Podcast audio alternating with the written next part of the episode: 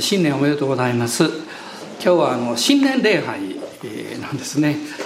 1日が月曜日だったので何か第2週のような気がするんですけど、まあ、今日はあの第1週のあの礼拝です。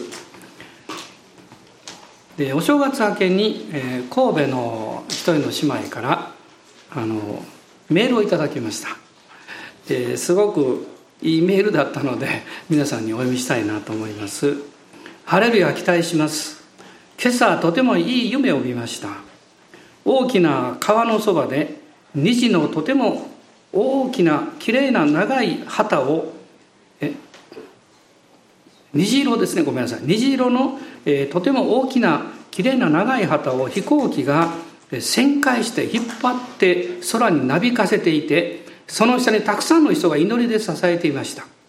うわーすごいと思いすごい働きしてる人たちやと思い空を見上げたら星が「I love you」ハートの形に並んでキラキラしてみんなが天のお父さんやっていう夢でした。下下で祈ってる人の中にはのんくりの幼なじみがいていつの間に神様は知ったんって驚いていました。神様に帰ってくる方がたくさん起こされる。期待します。これ3日の朝なんだそうです、えー、素晴らしいですね。もし皆さんもいい夢見ましたら送ってください。まあこの年は、えー、私はこの教会にとって大きな収穫の年になると思っています、まあ、収穫って意味はですねあの教会を神様が祝福してくださるというそういう小さなものじゃなくってこの教会が多くの人の祝福になるために用いられるということです。収穫を得た時に私は喜びますけどでももっと大事なことはそれを分かっちゃうことです。えたくさんの恵みと祝福をもう世界中にですね、流していきたいなというふうにあの願っています。で今朝も先週の続きになりますがあ1日の続きですね。えマタイによる福音書の6章の9節から13節を、えまず最初に読みたいと思っています。あの主の祈りについて、えしばらくあの毎回ですねメッセージをさせていただこうと思っています。で 6, 6章の9節から13節です。ご一緒にお読みになってください。だからこう祈りなさい。天にいます私たちの父を皆が崇められますように御国が来ますように御心が天で行われるように地でも行われますように私たちの日ごとの糧を今日もお与えください。私たちの負い目をお許しください。私たちを私たちに負い目のある人たちを許しました。私たちを試みに合わせないで悪からお救いください。国と力と栄えは常しえにあなたのものだからです。アーメン。主の祈りというのはマタイによる福音書とルカによる福音書の2箇所に出てくるわけです。でこのマタイによる福音書の方は、9つのこう短い、フレーズというか文章によって成り立っています。でルカによる福音書の方は2つ少なくって7つなんですね。まあ、今回はこのマタイの方の主の祈りの中からえー、あと何回かお話をしていきたいと思ってるんですけれども、まあ、マタイの方は三条の水句の中に書かれているんですね。でマタイはあのユダヤ人向けに書いた福音書ですから、えー、そういうことを意識したんだと思います。ルカの方は違法人宛てに書かれた主にですねこの福音書なんですね。まあ、その中で、まあ、前回は最初の2つの、まあ、フレーズというかそこを見ました。天にいます私たちの父を皆が崇められますようにというところです。まあ、まずこの主の祈りというのは天にいます私たちの父よと呼びかけています。ルカによる福音書では父よと書いています。そしてどこに呼びかけているかっていうと天におられる神様そしてその方を父というふうに呼んでるわけです。そのように呼ぶということはイエス様がおっしゃりたいことはこの父なる神様は良い神様なんですよということです。あなたに恐れを与えたりあなたを不幸にしたりあなたに何か心配事を増し加えるようなことをさせる方では決してないんだだから呼びかけるわけですね。私たちもそうです。その人がとってもいい人であればその人のことを呼びかけるのがとても好きになります。もっと呼びかけたいと思うようになります。私たちもそのように天のお父様がどういう方であるかということが分かれば分かるほど父よというようになります。まあもちろんイエス様で言ってもいいんですけどその天のお父様と呼びかけることが多くなるわけです。そして皆が崇められますようにと書かれていました。まあそれは神様ご自身の皆が崇められるということと同時に神様の子供とされた私たちの人生を通して皆が崇められるということです例えばあなたがですねあの何か素晴らしい経験をした時に周りの人はあなたのことを褒めるでしょうけど同時にあなたの家族のことも褒めるでしょう同じようにですね私たちがキリストにあってどういうふうにこう歩いていくかということによって天の父なる神様の皆が崇められていくわけです。で今日見たいことはその次なんですね。えー、10節にあるんですが「御国が来ますように」ということそして「御心が天で行われるように地でも行われますように」というこの2つの言葉です。まあ、御国っていう言葉、まあ、これはあの王国ということも意味しているんですけどこの王国というこの言葉あのバシレイヤという有名な言葉ですけどこれはあの新約聖書これ4つの福音書の中に126回も登場するんだそうです。まあ、その他ですね天の御国あるいは御国父の御国、まあ、いろんなこう表現が書かれているわけです。でイエス様ご自身はバプテスマのヨハネからこう洗礼を受けられました。そしてその後ですね天が開けて聖霊様が鳩のようにこう望まれて天から声があったんですねこれは私の愛する子これに聞けというふうにあの父がおっしゃいました。イエス様ご自身がまだ何の働きもなさる前に天のお父様はですね私の愛する子とおっしゃったわけです、まあ、これは私クリスチャン生活の在り方を意味していると思います。私たちはどっちかっていうと何ができたとかとかどういうことをしてしまったかとかそういうことにすぐ心がいくんですけど神様はあなたが神の家族であることを一番喜んでいます。あなたという存在を喜んでいます。でもサタンはですね私たちにいろいろこう余計なこと言ってくるんですね。お前の過去を見ようとか、えー、昨日どうだったかとかあるいはあお前が自分の人生を見て神様に喜ばれるような存在だと感じているのかとか。でも皆さんそういう言葉に振り回されないでください。私たちは何があってもキリストによって神の子とされています。それは決して変わることがないんですね。えそしてイエス様ご自身はその言葉を受けられた後で、え荒野に導かれました。40日間このサタンのこの試みに遭われた。というよりもむしろイエス様ご自身はサタンに勝利するものであるということを私たちに教えられたんだと思います。そしてその勝利の鍵はいつも神の言葉に信頼することだということを教えられたんです。でもこの神の言葉というのは言葉だけであれば力を発揮することができないんです。例えばあの、まあ、電気がこここの教会にも来ていますけどスイッチを入れないとですねこの電灯がつかないわけですね。あれはいろんなものが動かないわけです。同じように神の言葉があなたの耳や目やああなたのこう心の中にやってきた時にそれが、えー、命となってあなたに結びつかないと力を発揮することができないわけですその働きをしてくださる方が精霊様ですそして御言葉と精霊の働きが一つになって神の国の福音が述べ伝えられていくんです。ですから、イエス様がですね、この40日の試みを通られた後で、えー、この福音書にこう書かれています。主は御霊に導かれて、この街道に行かれたというふうに書かれています。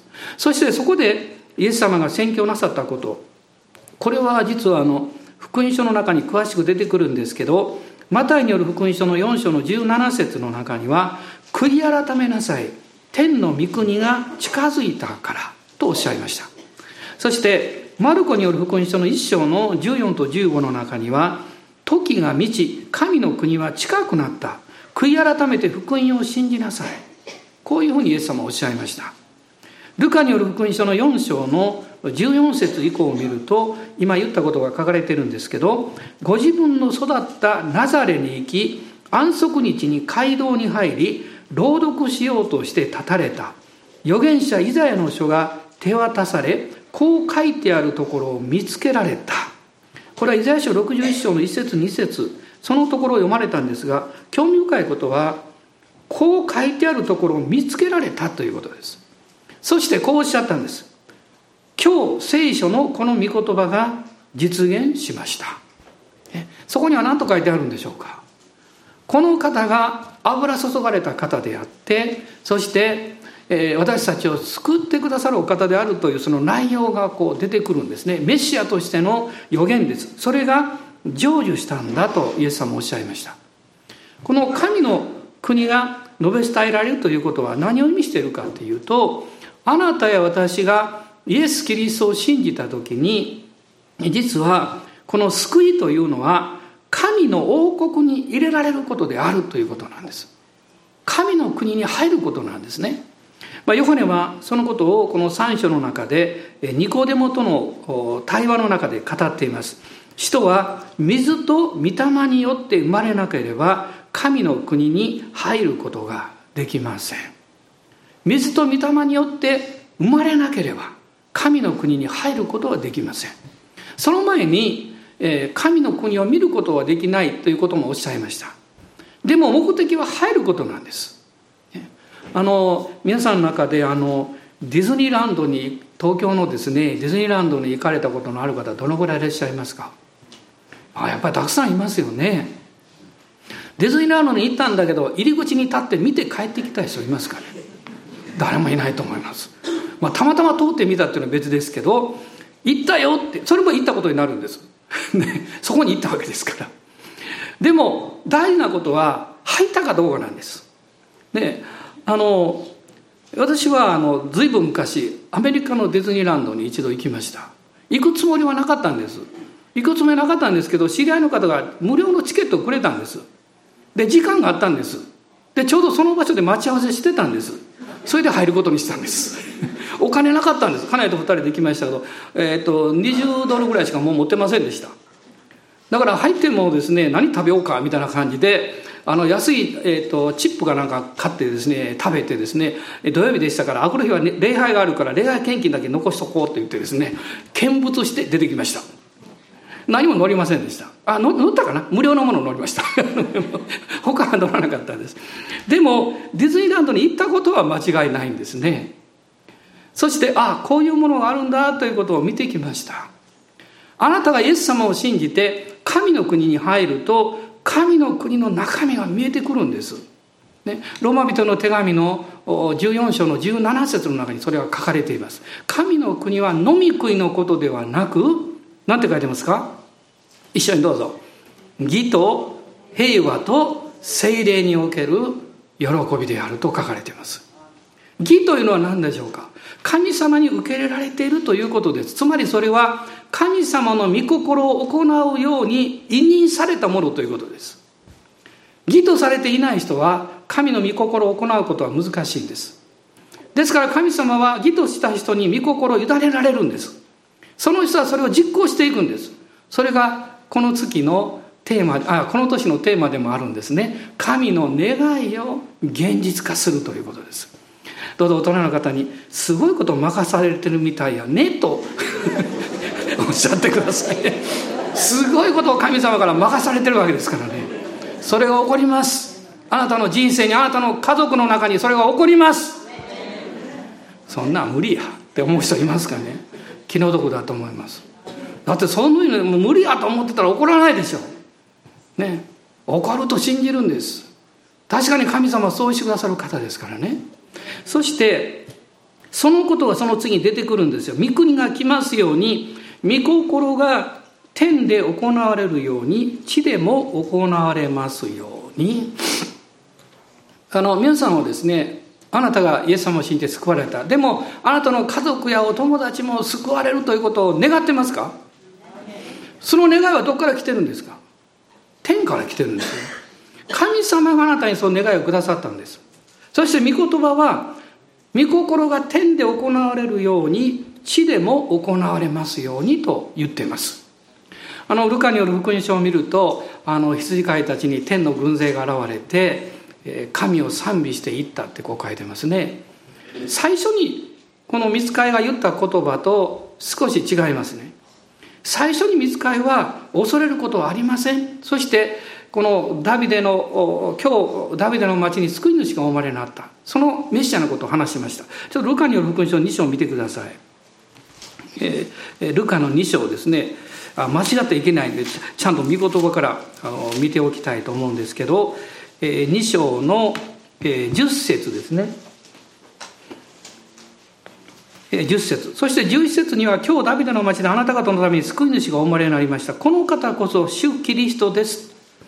救い主のことのメッセージがありました。そしてその後天の軍勢が現れて神を賛美したんです。見つかりたちが聞いた賛美は何か美しいこう女性コーラスのようなものではなくてですね男性的な軍勢の賛美だったんです。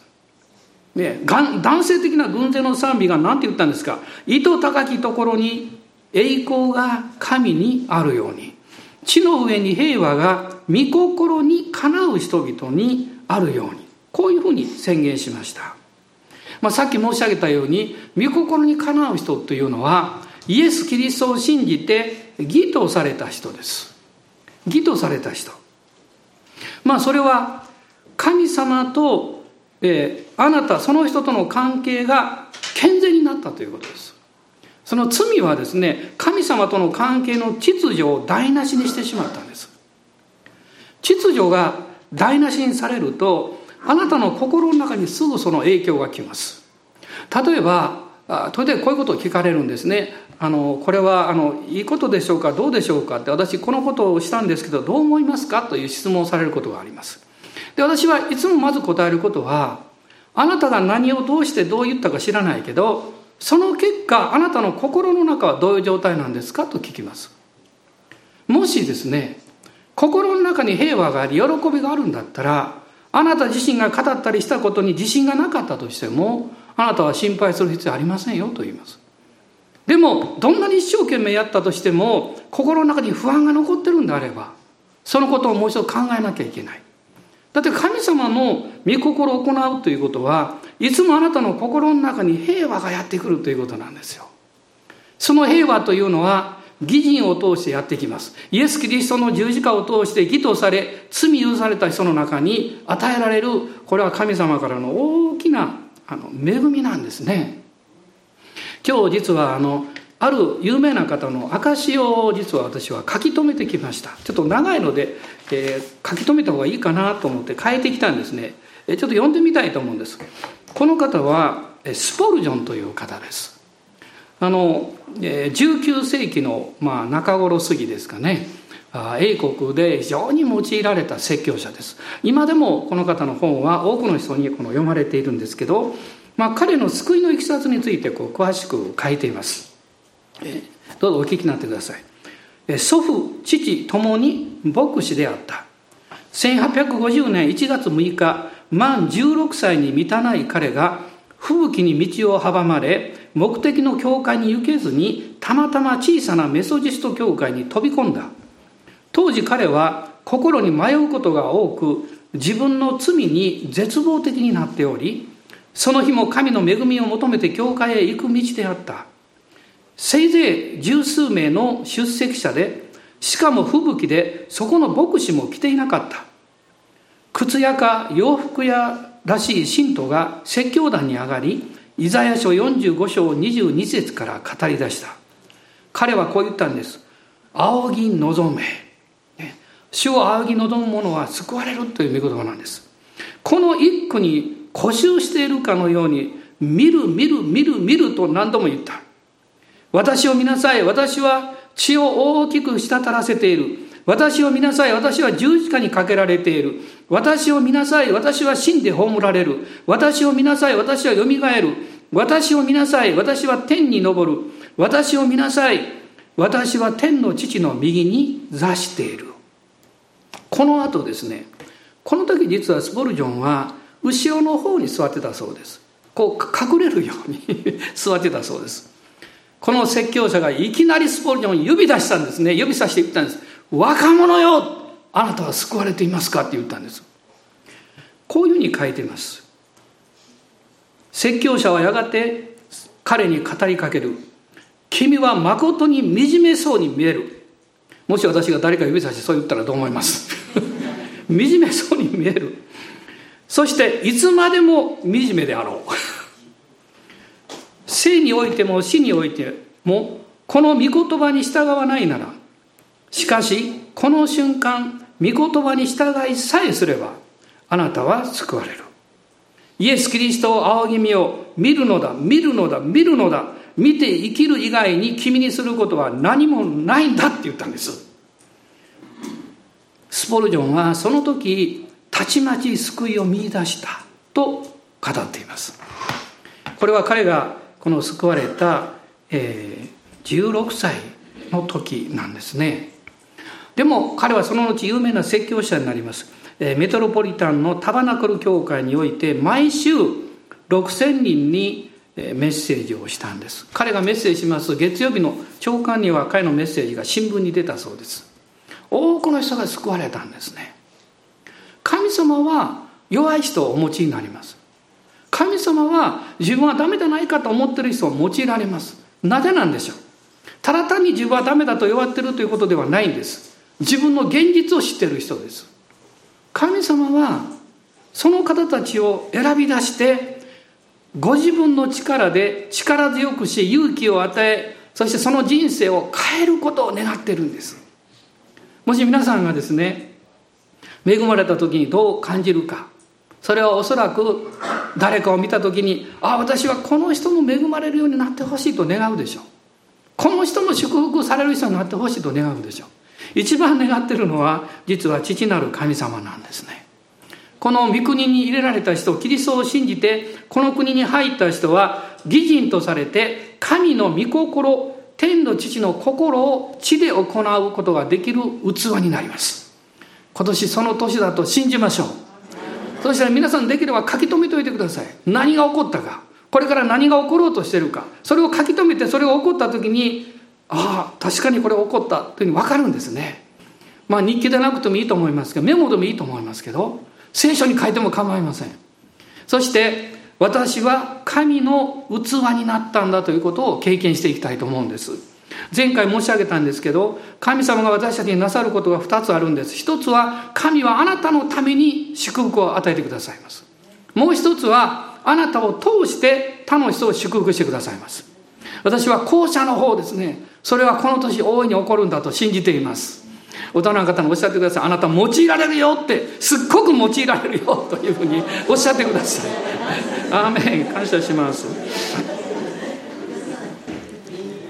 神の国に入れられた人にはこの3つの大きな特徴があると思っています。一つは神との平和を持つということです。神との平和です。ロマ人の手紙の5章の一節を開いてください。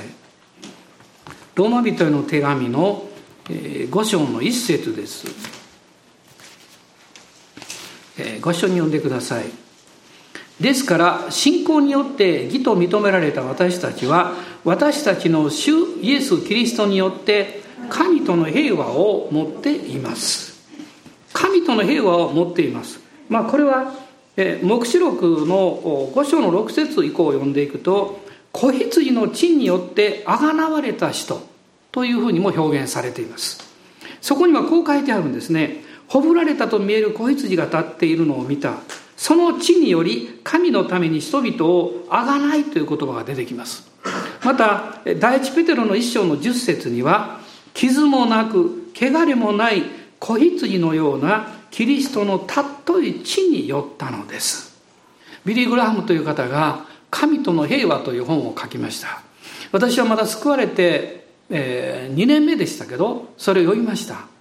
そしてなんと東京にやってきたんですね、えー、ぼあの武道館で大きな集会があったんです。最後の日は後楽園球場であったんです。私は確定に乗って東京まで行きました。友達と。もう時間かかったですね。そしてその集会に出ました。もう武道館のこのもう人がいっぱいでですね私は反対側の一番後ろに座ってました友達と。真正面にビリ・グラムがいるんですね。はっきり見えません。もう遠くだから。でも素晴らしい臨在と平和が伝わってきました。そのメッセージは短くってもうシンプルなんですけど心の中に響いてきました。ちょうど私はその本を読んだ直後でしたのでああ神との平和ってそういうことなんだなと思いました。彼が立ち上がってイエス様を信じたい人は前に出てきてください降りてきてくださいって言うとたくさんの人がこのゆっくりゆっくりですね講談の周りに集まっていきました。すごい感動でした。私はクリスチャンでしたからもう前に出ていかなかったんですけどもう出て行きたくなったんです。実はその時なんです。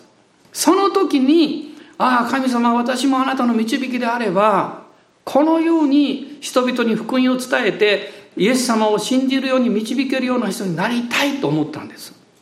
牧師になりたいと思ったわけじゃないんですよ。そうじゃないんですけどそのような伝道者になりたいと思いました。それぐらいですねその神様の平和というものがこの現実感があったんですね。リアリティがあったんですね。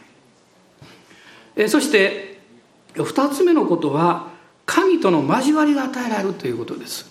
第一ヨハネの一章の7節を読みたいと思います。ヨハネの第一の手紙の 一章の7節です。ご一緒に読んでいただきたいと思います。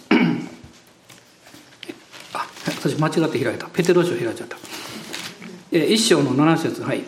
しかしもし神が光の中におられるように私たちも光の中を歩んでいるなら私たちは互いに交わりを保ち御子イエスの血は全ての罪から私たちを清めます。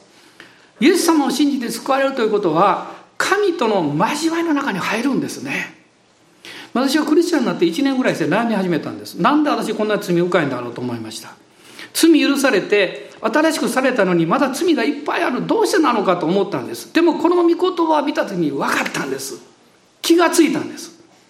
それはイエス様を信じた時に私たちは光のような清い神様の中に入れられたんですね。光もそうですね。まあこの今街道の光がありますけどで皆さんあの清潔な服を着ていらっしゃいますけどもっと明るいところに行ったらどうでしょう？あれ？ゴミがついてるとかですね。ここ汚れてるよとか見えてきます。私たちが光に近づけば近づくほど清い方に近づけば近づくほど自分の罪深さが分かるんです。自分の弱さが分かるんです。だからイエス様を信じたのにイエス様の知識を信じたのになんで私こんなにまだ罪人なんだろうと思ったのは悪くなったわけではなくってもともと悪いのが見えただけなんです。もともと悪かったんです。でも私の問題は悪い自分の姿によりも悪いと思っていながらそのことを受け止めようとしてないことです。正しくあろうとすることはいいことなんですけどあなた自身を正しいと宣言してはいけないんです。それは間違いです。私たちは正しく真面目に生きようとする心を持つことは非常に重要です。でも私は罪人なんだということを知っている必要があります。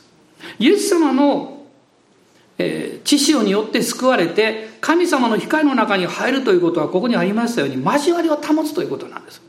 あなたが主と交われば交わるほど神様の臨在の中に入れば入るほど弱さが見えてきます。自分の罪深さに気づきます。自分の情けなさに気がつくんですね。でもその時同時に聖霊様がいつもおっしゃるんですよ。大丈夫だ。あなた許されています。あなたは自由にされています。あなたは新しくされています。御子イエスの血があなたを許しそして神の命がキリストを通してあなたに与えられています。そのあなたを見なさい。人が強くなる時人が確信を持って生きれる時人が自分の人生を喜ぶことができる時それはどんな時ですか？あなたが自分自身に誇りを持って尊厳性を持ってそして確信を持つ時です。私はこういう人間だ。でも私は愛されており価値があり私にはやるべきことがあるんだという使命感をしっかり持つことです。それはキリストにつながっていなければそれを保つことはできないんですね。この世の時代というのは特にそうですけどものものすごく悪くなっています。どんどん悪くなっていきます。悪くなるだけじゃなくて不安がやってきます。人々は安心感を求めていろんなものをこうこの方法を考えています。では皆さん安心感と平安は違うんです。安心感というのはある意味である部分をお金で買うことができるんです。環境を整えたり状況を備えたりあるものを蓄えたりするとある程度安心感がやってくるんです。でも平安は別のものです。安心感というのは状況が変わると途端になくなってしまうんです。あるいは安心感には限界がないんです。もっともっともっともっと安心しなきゃいけないとやってしまうんです。でもそれはキリがないです。イエス様はこうおっしゃいました。私はあなた方に平安を残していく。私があなた方に残す与える平安はこの世のものとは異なる。この世のものとは何でしょうか？この世において得ようとしている安心感です。それとは違うとおっしゃったんです。キリストの平安はあなたの深いところに神との正しい関係健康健全な関係を持つことによって神との平和によって与えられます。ですから揺るぐことがないんです。揺るぐことがないんですね。一人の姉妹が私に尋ねました。私は時々、えー、まあクリスチャンになる前ですけどその人がですね私は、うん、不安が来ると、えー、お寺に行って瞑想しますと言いました。その時に心が穏やかになってなんか安らぎが来るんですでその安らぎ平安とイエス様がおっしゃってる平安ってどう違うんですか？と彼女は聞きました。私は今言ったようなことを言いました。それも素晴らしいですよでもそれは違いはねその安らぎは一時的なんです。限界があるんです。ある時間が来るとなくなるんです。あるいは状況が変わると動いてしまうんです。でもキリストがくださる平安は永遠なんです。それは全能者である神との和解をして心のえ魂だけじゃなくて霊の中において与えられる平安だから決して揺ることないですよと言いました。そしてその後彼女はすぐ言いました。私もイエス様を信じますと言いました。今日四国にいると思います彼女は。これを聞いてるでしょう、ね、神様はあなたに一時的な幸せを与える方じゃありません。どうぞ誤解しないでください。私は一時的な幸せを悪いと言ってるわけじゃないんです。それも必要でしょう。でもそれは長続きしないと言ってるんです。でもあなたには安心感だけじゃなくってもっと深いところにキリストによって与えられる永遠の平安が必要です。それは罪の許しによってしか与えられません。ヘブル書の中に永遠の贖いをキリストが成し遂げてくださったと書いてます。つまりあなたの人生丸ごとイエス様が十字架によって許してくださってあなたの人生を癒してくださってあなたの人生をそのまま受け入れてくださったということです。だから自信を持って私も言えるんです。私は失敗しながら天国に行こうと思っています。いつものようにヘマをしながら天国に行こうと思っています、ね、もういつものようにいろいろ嫌なことも起こるんですね。情けないことも起こるんです。でもそのまま天国に行こうと思っています。なぜだか分かりますか？私はそういう服を着ていても主が私に新しい衣をくださるからです。私が天国の門を入った瞬間にそういうものは全部消え去るんですよ。変貌するんです。変貌するんです。イエス様があの変貌山で変貌なさったように。この変貌するという言葉はなんと私たちの心がリニューアルされるという言葉と同じなんだそうです。私はそれを今この地上において毎日経験できるんです。あなたがキリストを見上げれば。私は自分自身を見る目も私の環境や状況を見る目も教会を見る目も自分の生まれつきの目と思いと考えだけで見ないで主がどうご覧になっているのか。イエス様はそのために何をしてくださったのか。天のお父様は今どういう素晴らしいことをしようとしておられるのか。そういう目で見たいと思います。そういう目でね。そうすれば世界が変わるんですね。神との平和を持ったあなたが神との交わりの中に入った時に、えー、もう一つの経験をします。それは何かっていうと神の祝福を受け取る人に変えられるということです。神の祝福を受け取る人です。旧約においてはそれは外側の具体的な形で表されているということが表現されています。あの有名な一人の人物はこのアブラハムという人です。アブラハムはその生涯の終わりを見ますと、えー、創世紀の25章の8節ですね。ちょっと読んでみたいと思うんですけど、えー、創世紀の25章の8節です。私はこの御言葉を読みながらあ年いったらこんなおじいちゃんになろうかなと思ったことが何度もあるんですけど 分かってきました。自分ではなれないと分かってきました。でもアブラハムのこの最後の姿が出てきますが一緒に読んでください。アブラハムは平安な老年を迎え長寿を全うして生き絶えて死に自分の民に加えられた。私は解釈が変わりました。3つのことは同じだと分かりました。一つは平安を持つということです。どんな状況にあってもキリストによる平安を持つことができる。そして長寿を全うするという意味はあの年齢の長さじゃありません。そうではなくって神によって与えられた時を全うするということです。その時が1年なのか10年なのか100年なのか人によって違うでしょう。でも大事なことは神によって与えられてるあなたの人生人生イコール時です。時間です。それを全うすることです。悔いを残す必要ないんです。神様から与えられた人生だと感謝できる人には悔いはありません。あの勝海舟の最後の言葉、まあ、本当かどうか知りませんが 面白いんでいつまでも覚えてるんですけどね。こういう言葉言ったと言われています、えー、これでおしまい。これでおしまい。でも彼はキリスト教の大きな影響を受けています。一説によるともうクリスチャンになったんじゃないかという説もあります。その親族はたくさんクリスチャンになりました。私はその言葉を見たと聞いた時に、まあ、どう本人がどう言ったか知りませんが私も同じことを言うとしたら「主よこれでおしまいです」あなたによって与えられたものは全部食べました。あなたによって与えられた時間は全部もう費やしました。だから天国に帰ります。こう言いたいと思います。もう何かあの、えー、ななんていうんですかねもう名残惜しいという気持ちあるでしょうけどでも天はもっと素晴らしいですからそこに向かっていくわけですからこのアブラハムは長寿を全うした。あなたも私も神によって委ねられた人生を全うできるんです。そしてもう一つのことがあります。自分の民に加えられた。神の御国の民に加えられるんです。なんと素晴らしいでしょうか。この修行を私たちは受けることができるんですね。あのイエス様が十字架につけられる前1週間前に救われた人。そのことが聖書に出てきますね。誰だと思います？エリコを通った時です。あの悪名高き主税人であったザーカイです。イエス様が十字架につけられる1週間前なんです。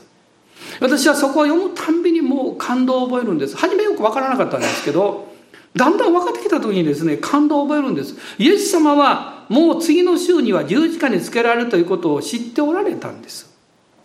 その1週間前の大切な時間を人々に嫌われてる一人の主税人の人物の家に行って泊まられたんです。私にはできないと思いました。でも神様の愛に満たされたらできるだろうと信じています。神様の愛に満たされるにはどうするんですか？神の御心を喜んでいきたいと願うことなんです。感情は先じゃありません。あなたの意志が先です。あなたの意志で決めることです。私は主の御言葉に従おう。そうすれば精霊があなたを満たしてくださいます。精霊に満たされた時にロマ書にあるように神の愛が精霊によって注がれるんです。だからザーカイはそうできたんですね。一人の姉妹の証を聞いた時にそのことを私は思いました。彼女はもうとっても嫌な人の世話をしました。もうこれ以上できないと言って彼女はある時泣き崩れました。私にはもうできませんと神に祈りました。その時主が彼女を神の愛で満たしてくださったそうです。そして彼女は祈ったそうです。私にはできませんけどあなたの愛によって私は立ち上がってもう一度その人のところへ行きます。その時にですね何かが変わったんですね。例えばあなたが自分の力や自分の善意でどんなに他の人に親切にしてもその人はどっかで感じています。それは何か、え、その人のその人のものを感じています、ね、あなたがいくら純粋な気持ちであってもその人は何かちょっと押し付けがましくされてるような感じをどっかで持っています。でも神様の愛に満たされる時は別なんです。なぜかっていうとそれを行う本人がもう自分に失望してるからです。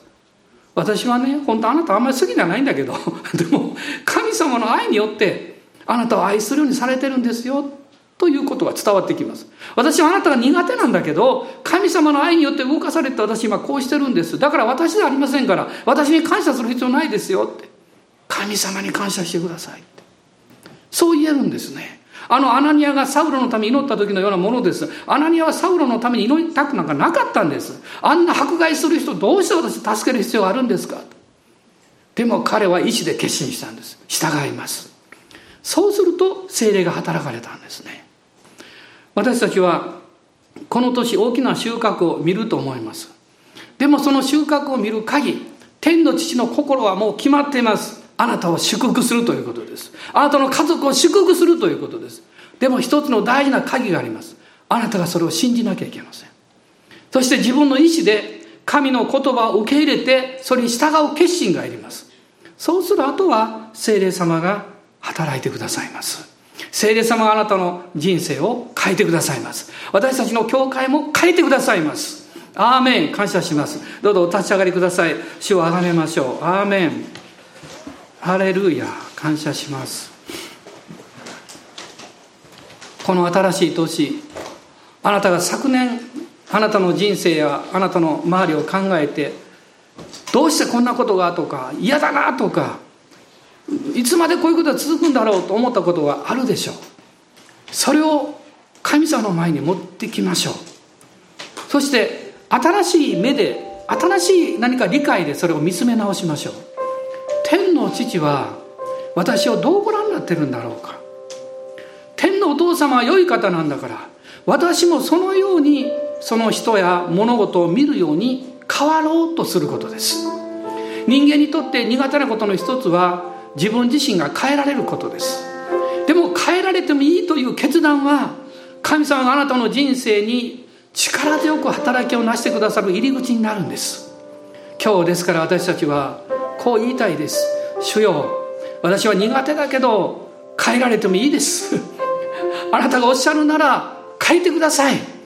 あなたが導いてくださるなら聖霊様の助けによって私の考え方や私の言葉や私の態度や私の決断力を変えてください。主はそうしてくださいます。アーメン。感謝します。今天の父を崇めます。天の御心がこの地になりますように。神の願いが現実化されますように。おお主よ御子に私たちは入ってますから。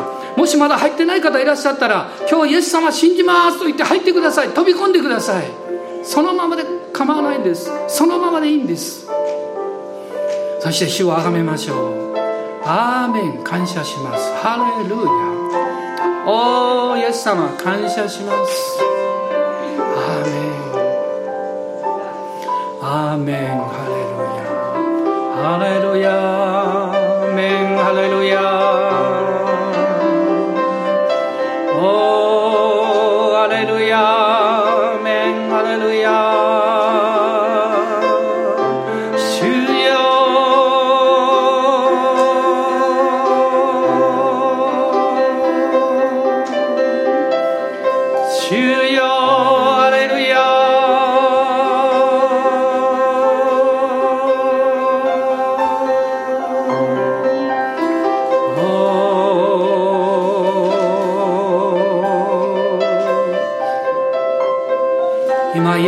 と知潮によってサタンの声に退くように命じます。偽りの声に退けと命じます。私は愛されている。私は価値あるものだ。神によって与えられた使命がある。この使命の時を全うするまで。神に備えられた長寿を全うするまで。私は主に従います。主を愛します。そしてやがて神の民に加えられていきます。アーメン。この年は素晴らしい年になります。この年はすごい年になります。あなたが変わったので敵はおののいています。あなたが変えられたのでサタンはあなたを恐れています。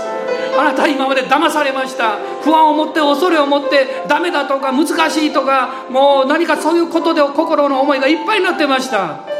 でもこの年は違います。変えられています。主あなたは素晴らしいです。私は豊かです。私はあなたに愛されていますから。ですから主はあげます。アーメン。ハレルヤ。ハレルヤ。アーメン。アーメン。ハレルヤ。おーハレルヤ。主よ。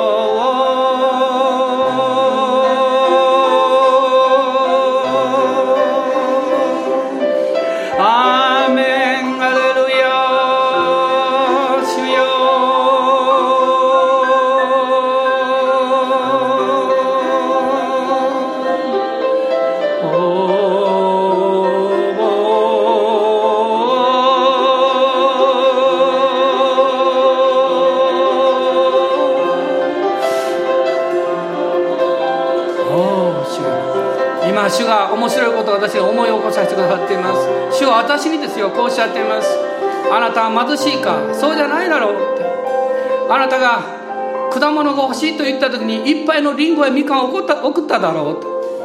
あなたがカニ食べたいと言った時に宅配で送っただろうと。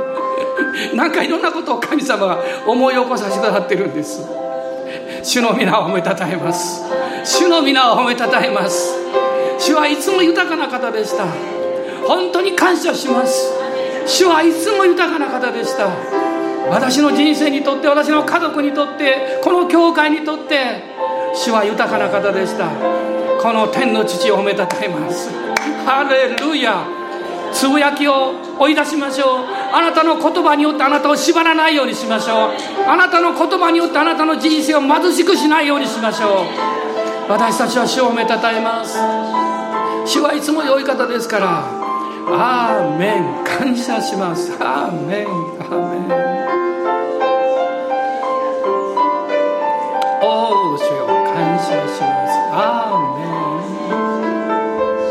アーメンアーメン今あなたのご家族をどうぞ祝福してください今心の中に浮かんでるあなたの友やまたあなたの会社の人々を祝福しましょうそして主が素晴らしいことをなさることを一緒に信じていきましょう。私は皆さんに元気になってほしいんです。神様の御言葉によって幸せになってほしいんです。それは私も幸せになったから。それを一緒に分かち合っていきたいんです。皆さんもそうでしょう。皆さんもあなたの周りを見た時にこの人も幸せになってほしい。困難がなくなるわけじゃないんです。悲しみが消え去るわけじゃないんです。でもそれを超える神の平安と愛が注がれてくるんです。アーメン。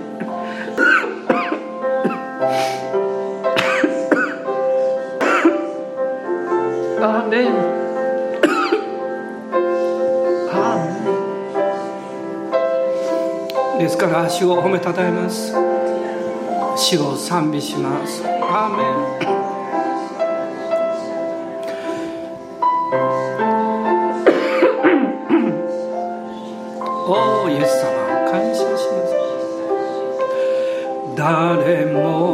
たことのないことが